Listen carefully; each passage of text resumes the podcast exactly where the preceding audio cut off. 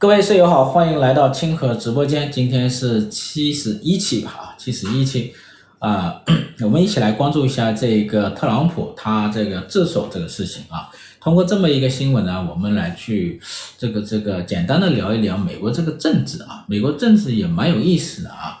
他这些年呢，二零零八年到现在这十五年间也发生了很大的一个变化。就今天呢，就昨天晚上吧，昨天晚上呢，他就有个新闻说，这个特朗普啊，去这个佐治亚州去自首，是吧？佐治亚州自首，去佐治亚州的一个监狱去自首。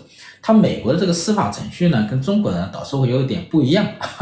他是先去这里监狱那里去自首啊。我的理解呢，大概就相当于我们这个中国去警察局那边什么，那边这个这个这个这个自首的情况差不多。但是呢，他还需要经过侦查，就经过审查，就像我们这个公安部门呢，他要经过一个什么侦查，侦查了，如果确证据差不多的时候呢，然后再什么提起这个刑事诉讼，刑事诉讼之后呢，就是这一边检察院进行逮捕，逮捕完之后呢，再递交到法院啊，然后法院法官然后再来判案，有罪还是无罪，最后是由法官说了算啊。这个呢，程序有一点点不一样，但是呢，从行政到检察院，然后再到什么法院，这个系统啊，应该是差不多的啊，差不多的。呃，这里面有意思的是，就是说，嗯，明年就要大选了，然后现在呢，这个民主党呢和特朗普的这一种竞争对手吧，哈，就不断的试图呢把他什么放到监狱里去，不断的给他制造麻烦。因为如果他特朗普一旦定罪啊，一旦定有刑事罪了啊，那他就什么没有办法去参加竞选了，是不是？那对于民主党来讲，是吧？对拜登来讲，就是少了一个巨大的一个威胁。这个威胁呢，一方面呢是怕这个特朗普再次当选，最重要的是什么呢？特朗普如果再次当选了的话呢，以他的性格肯定是什么以牙还牙，是不是？你们给我的我都会还回去，是不是？什么样呢？就是这有一次败选是吧？然后家被你们抄了，连续什么？今年就有多少次啊？四次刑事诉讼是吧？四次提起刑事诉讼，这个美国历史上啊是第一次对什么？对这个总统进行刑事诉讼的啊，第一个被被刑事诉讼的那就是什么？那就是这个特朗普是吧？是是的，所以呢，这个嘛就是。这个这说明什么问题呢？说明说美国现在的这种政治斗争啊，它就非常激烈啊，这个也是历史级别的一个激烈了。进入到这个和平年代之后啊，这一种历史级别的一种激烈程度啊，这里面的一个焦点就是我们说拜登跟特朗普之间的一个竞争啊。那实际上呢，这里面背后有很多很多这个信息啊，很多故事。就美国的这种政治啊，它有一个演变啊。像这个特朗普呢，他主要代表的是一种极右势力啊，极右势力呢，在美国现在的力量也很大啊。拜登呢，现在呢入主白宫之后呢，主要代表这种极左的一个势力和这个建制派的这种势力啊，所以这种势力的斗争很激烈。那这里面呢，有没有两党呢？两党也存在，但是呢，我们透过这个两党，透过民主党、共和党，我们去看看不同的派别。啊，不同的利益啊，代表的利益可能会更清楚一些啊，会清楚一些。我大致从这个，我大致从这个一九九零年开始讲吧，哈。实际上，一九九零年开始之后呢，就是说这个世界呢就快速进入到一个像和平与发展啊这种这种这种轨道，因为这个冷战结束了嘛，所以之后这个全球化就快速的一个成长。全球化快速成长当中呢，有一股商业势力是快速做大的，就是跨国公司啊，美国跨国公司啊，美国跨国公司呢，它就是什么快速的一个成长，当然全球跨国公司都一样啊，全球跨国公司，然后全球跨国公司这里面主要的核心力量是什么？比如说科技巨头是吧？全国的这种科技巨头啊，全球的科技巨头，全球的这种制造业巨头，像比如说汽车啊，对吧？这种制造业巨头，然后呢，还有什么？还有是这个这个。呃，还有是什么呢？还有就是这个，呃，金融巨头啊，金融巨头，制造业、科技、金融这些跨国公司这种巨头，在过去这个这这个零九零年之后呢，就就快速的一个发展啊，在全球化，所以这股商业势力呢，迅速的做大了，然后呢，就跟美国包括全球哈，一股政治势力呢相互结合在一起。这股政治势力呢，就是什么？就是我们说的建制派啊。建制派呢，不仅是美国有啊，这个很多国家都有，有全球建制派势力啊。实际上呢，我们现在所说的就是一九九零年到二零零八年这段时间，这种全球化的一种一种秩序啊，主要就是什么？建制派跟这些跨国公司一起合作啊，建立的一种秩序。当然，这是一种全球合作，包括全球的一种建制派势力啊。和这个全球的这种跨国公司啊，它的一个特点是什么呢？建所谓建制派呢，建制派实际上是一个什么呢？是一个比较纯粹的一种政客啊。最开始是一个比较纯粹的政客，我们可以理解成是一样职业政客。职业政客呢，一般来讲，他没有什么背后比较雄厚的一种家族力量啊，他需要通过什么？需要通过这个跟这个商业势力结合在一起，然后呢，然后形成这种政治力量。那这个政治力量在过去几十年中是迅速成长的，迅速成长啊。然后这里面呢，它跟这个呃跨国公司、政建制派跟跨国公司在全球一起建立的这种秩序呢，它具有相当的代表性。就我们过去一直说的全球化啊，全球化秩序，实际上就是说的是他们建立的一个秩序。在一九九零年到二零零八年这段时间里，我们说全球化呢，都是一种什么？都是一种比较褒义的概念啊，都是说好的，比如说全球自由贸易，是不是？每个人在全球化当中都能够分享利益，是不是？然后呢，开放共享，是不是？然后要素自由流通，对吧？要素自由流通，然后这个社会的财富增量迅速的增大，然后呢，这些跨国公司在全球化市场当中呢，然后呢，迅速的创新技术，然后呢，这个科技什么日新月异。然后我们这一代人享受到了这种科技带来的一个福利，是不是？所以这些呢，都是我们说的过去呢这一种建制派和跨国公司建立的这种全球化秩序的它带来的一个带来一个好处啊好处。但是二零零八年金融危机爆发了，这场金融危机一爆发呢，就改变了这个秩序啊，改变了这个秩序，打破这个秩序。首先呢，需要说明的是，二零零八年金融危机爆发。多少就已经表明了过去的那种全球化它没有办法维系了啊！体现在两个方面呢。第一个方面呢，就是过去的那一种全球化有这个跨国公司和建制派控制的这种全球化呢，他们很大程度上什么，就是什么引引发了一种贸易的一个失衡啊，贸易的失衡。比如说有一些国家呢，它就什么大规模的贸易的一个什么赤字，有一些国家呢就大规模的贸易的一个。呃，这个顺差啊，顺差就贸易的盈余，实际上呢，这个这种什么，这种的这种贸易是属于一个失衡的一个贸易啊，失衡贸易。这个失衡的贸易呢，第一是会影响经济的效率啊，经济效率会往下走。第二个呢，会有什么呢？会会导致有一些人在这里面获得巨大的利益，有一些人在这里面呢，可能利益是受损的啊，利益受损的。在美国呢，就是说美国那些制造业工人呢，他们认为他们的利益受损的；当地的小型制造业、中小型制造业认为利益受损的啊。跨国公司呢，他把他的工厂搬到一些什么？美国跨国公司把他工工厂搬到一些什么？一些那种这个这个国家，然后搬到那种国家呢，他可以在那当地可以比较，就相当于是什么？环境成本比较低吧？啊，环境成本比较低，用工成本也比较低啊。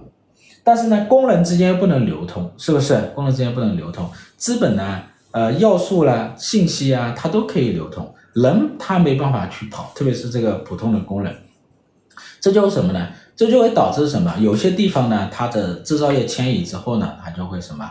呃，会有大量的工人的一个失业啊，失业，所以呢，他们就会形成一个什么？贸易失衡就会形成一个什么？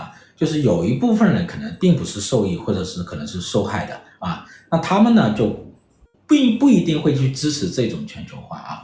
另外一个的话，就建制派和这种跨国公司控制的这一种政治力量啊，它比较倾向于发什么发货币，发货币。比如说这个零一年到零四年，就格林斯潘他大量的发行货币。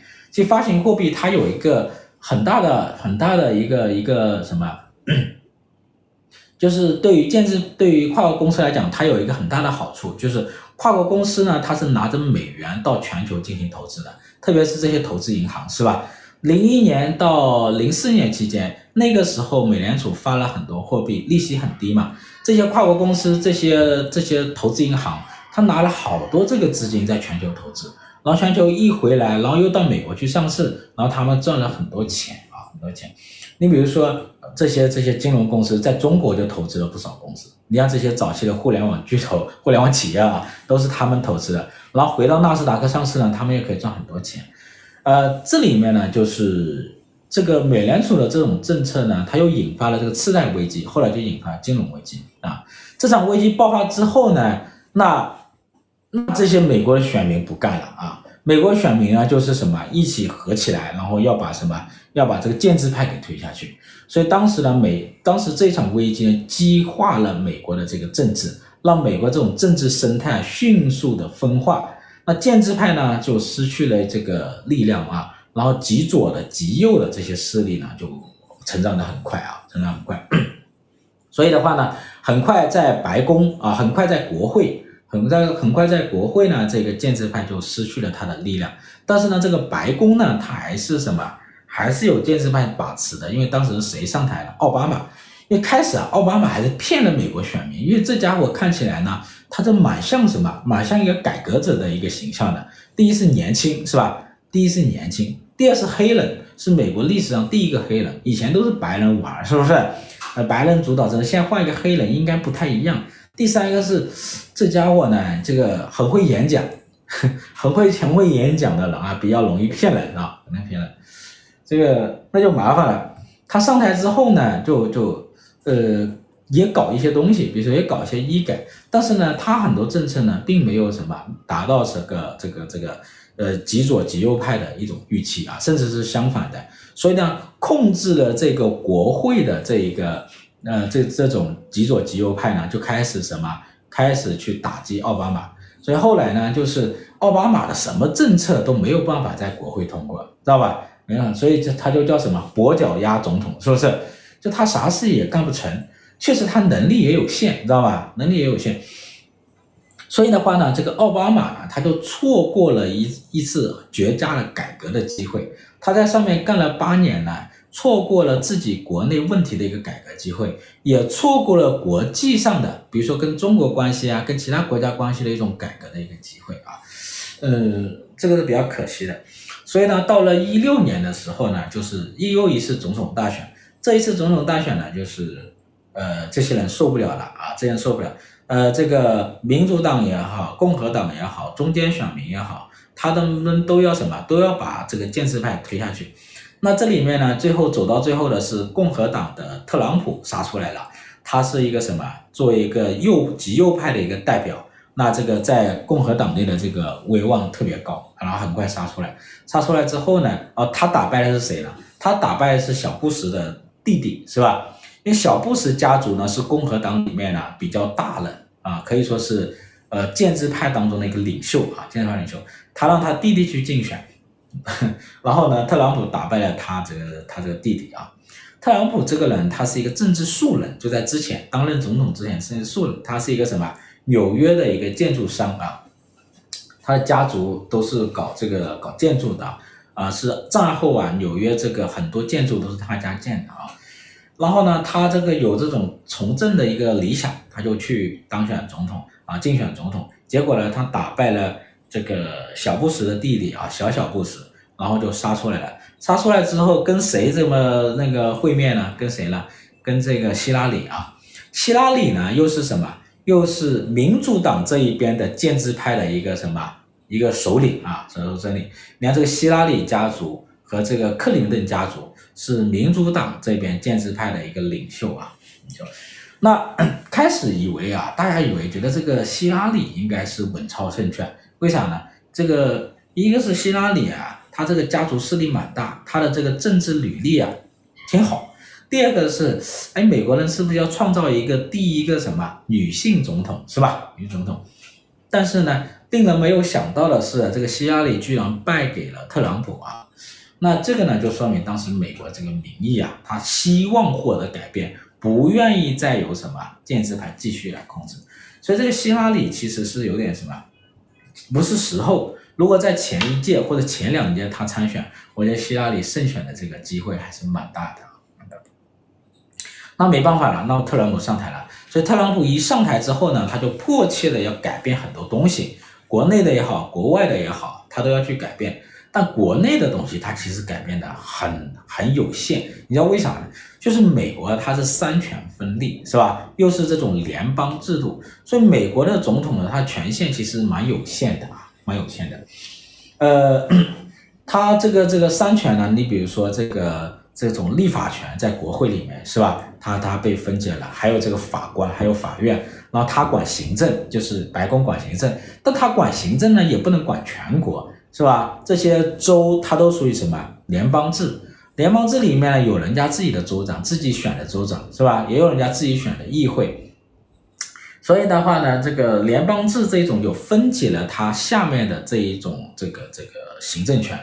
所以美国的这种制度啊，它总统的权力看起来很大，但在国内啊，真正实施的时候呢，左牵右绊的，不容易啊，不容易。那有一项权利，它是比较大的，就是外交对外的一个权利啊，这个是在美国白宫里权力是比较大的。所以呢，在美国这个总统啊，如果你想折腾点事，他主要就是什么对外折腾，是吧？所以他这个制度呢，你美国总统，如果你想折腾点事，就让你你就对外折腾，他没有办法怎么对内，因为对内五花大绑绑住了他的手，是吧？所以呢，但凡想想折腾事的这个总统呢，都喜欢对外搞点事情啊，啊，搞搞外交也好，搞搞什么也好啊。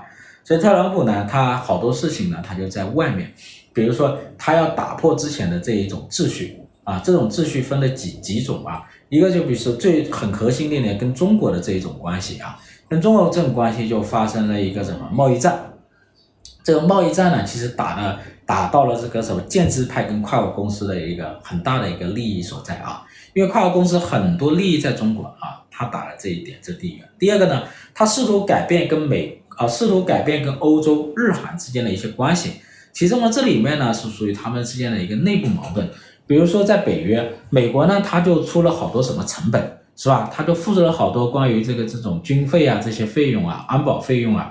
但是呢，这个欧洲呢，他又是在跟中国也好，俄罗斯要跟很多国家都在做生意，又获得了很多的好处。你像这个德国呢，他就什么从俄罗斯那里获得了很多石油。当时这个特朗普就挺气的，他又说你这个就是这个这个德国是吧？你你得什么？你你得减少对俄罗斯的石油的依赖，你自己要去搞石油的贸易啊，石油和这个开发新的开发一些其他方面的这个能源的这一个这个途径。然后呢，如果你不这么做，是吧？如果你你不去做这些事情，那你就这个增加一些你的这个呃这个这个在北约里的一个费用啊。那特朗普呢，就后来就还还从德国撤离了一些什么驻军啊，所以驻军来威胁。这个呢，就属于他们之间内部的一些矛盾。然后那段时间呢，就搞得美国跟欧洲这些国家的矛盾呢就比较大，是吧？矛盾比较大。然后这个特朗普呢，没搞多久是吧？没搞多久，没有就四年之后呢，就是这个遇到了疫情啊，遇到疫情，遇到疫情呢，让特朗普很麻烦。呃，最开始的话呢，呃，最开始的话呢，因为他实施的这个政策呢，在美国引起了很大的一个争议啊，大争议。然后经济呢又迅速的下滑。呃，特朗普这四年其实经济增长是不错的啊，经济成果其实还可以的。但是呢，这个疫情对他的冲击啊，影响很大程度上影响了他的选情。呃，如果不爆发这个疫情，或疫情推后个一年爆发的话呢，特朗普搞不好他可能会连任啊，连任。因为当时来看他的这个势头是蛮盛的。后来呢，就在一些这个摇摆州啊，摇摆州里这个败掉了啊，败给了拜登。他但是呢，他不服气，他觉得这个拜登呢，这个有作弊是吧？拜登有作弊。这里面呢，就是有一些，比如说这个邮寄选票啊，邮寄选票，这个邮寄选票呢，这里面他觉得容易作弊。民主党呢，他也很聪明，在疫情期间呢，大家可能不太愿意去投票，他搞邮寄选票。然后呢，民主党的人啊，就是属于他的选民的基数特别大，但是呢，他投票率偏低，是吧？那如果我去寄邮寄选票呢，就可以激发他们投票，投票率就高。只要投票率高。民主党一般都容易胜选，因为他基数大嘛，是吧？好多人只是装死，不想选，不想投票。你把这个选票送到他家去，他愿意投了。只要他们愿意投，投票率上升了，民主党一般都能赢啊。你看这些年呢就是这样子，这这个共和党一般都是险胜，因为共和党它的基数比较是吧，比较低啊。那民主党基数大了，你比如说这些这些很多移民，很多移民都是支持民主党的，因为民主党他搞这些移民政策嘛，把这些人吸纳进去啊。你看有墨西哥墨西哥过来的那么多是吧？两三千万这种非法移民，拜登都想办法给他，哎，能不能给他弄一点这个这个这美国的这个什么，这个这个变成美国公民是吧？然后最后他们就会支持我们民主党，是不是？他就是这样想嘛，是吧？但是呢，共和党呢，他比较什么？他们的选民比较纯粹，效率也比较高，但基数比较低啊。所以这种呢，对特朗普是有打击的啊。那特朗普呢，总觉得这里面有问题，是吧？他不服气，然后又搞了一个国会山的那一种运动。那国会山运动呢，其实是其实害了他，是吧？害了他。后来你看这两年起诉他的，今年起诉他的也是说他什么推翻大选。这一次佐治亚起诉他的。又说他联合十八个人试图推翻大选，呃，佐治亚呢怎么回事呢？佐治亚以前就是共和党的一个铁盘，是吧？那这一次呢，就在上一次选选举当中，他败给了什么？这个这个拜登，变成了这个民主党的一个州。是这个呢，就是这个这个，当然拜登也是险胜啊。特朗普就觉得这里面有问题啊，这个这个票数差距很小，然后就过去可能可能。是不是做了一些调查或者什么？但是呢，现在这个州的人呢，就是有一些这个叫做陪审团是吧？陪审团呢就起诉他，说他是试图推翻大选啊。但这个呢，只是现在只是一个起诉，有没有证据不知道啊。前面也有三个刑事案件，有没有证据现在也不知道啊。反正还没有结果啊，没有结果。所以呢，现在呢就是属于这个情况。接下之后呢，拜登上去，拜登上去呢干了，现在干了多少？干了三年是吧？拜登上去干了三年，这三年呢，其实说句实话也不容易，啊、一上去就是接管的就是疫情，是吧？疫情，然后接下来就疫情就伴随着石油危机，然后呢，全球供应链什么断裂啊，然后呢就是什么这个大通胀啊，又是通胀危机啊，大通胀，然后又是什么俄乌战争啊，又爆发战争，然后又又还有什么呢？对吧？呃，好多事情啊，反正好多事情。你你说这就就这三年连续这几个大事合在一起是吧？那个俄乌战争、石油危机、大通胀、石油危机，还有疫情危机，这个就是拜登这三年遇到的事情，跟里根当年遇到事情差不多啊。里根当年也是什么？也是大通胀啊，石油危机啊，是吧？啊、那但是那个时候没有没有越南战争了啊，没有没有战争了，嗯，是吧？哪年不发生点事？每年都发生点事。但是这种疫情这一种危机，全球的这种危机呢，呃，应该还算是世纪疫情啊，世纪性事件啊。像上一次达到这种全球的这种疫情的，应该是西班牙大流感，是吧？西班牙大流感啊。他没办法跟跟拜登比啊，那是没办法。我是说，他遇到的有一些事情呢，是跟拜跟那个没办法跟里根比啊，跟跟里根那个时候遇到的事情有点像。你说大通胀是吧？大通胀会有点意思啊，有点意思。但是呢，他是比较集中的在这三年里遇到的。呃，这里面呢，就是呃，这里面呢，就是拜登呢整体上处理这三年啊，我我觉得他处理的还是比较什么？比较老道成熟的，就拜登这个人呢，他的特点就跟特朗普完全相反，是吧？特朗普呢，就是敢做敢当，是吧？这个这个这个做事呢也比较果断和这个固执。拜登这个人呢，就是他比较稳重，老成稳重，比较兼听，就会听一些别人的意见啊。然后呢，他的这种团队啊，相对来讲比较稳健一些，呃。政策呢，综综合的这种稍微派别会多一点啊，因为它有建制派，也有左派啊，也有极左派。呃，它的这一种政策到现在到现在为止的话呢，呃，你看这个疫情过去了，然后这个大通胀呢现在也算下来了，然后战争呢现在也打到这样了，也打到这样了啊，所以接下来如果不爆发金融危机，啊，我说下半年或到明年大选之前不爆发金融危机，拜登这几这些这三四年干的还是可以啊。呃，这里面呢不得不说一点就是什么呢？拜登呃他运气蛮好，我就觉得拜登他的运气蛮好。我跟大家讲一讲为什么叫运气好哈。首先呢，遇到这个大通胀啊，如果是这个里根那个时代，一般都不知道怎么处理啊。当然，里根也运气好，他遇到了沃尔克，是吧？沃尔克不是里根选的，是不是？沃尔克是卡特选的，卡特选了沃尔克，然后里根上去呢，正好就遇到了沃尔克，沃尔克解决了通胀，所以呢，我说这个里根运气也不错，然后拜登运气也好，为什么呢？因为沃尔克解决了通胀之后呢。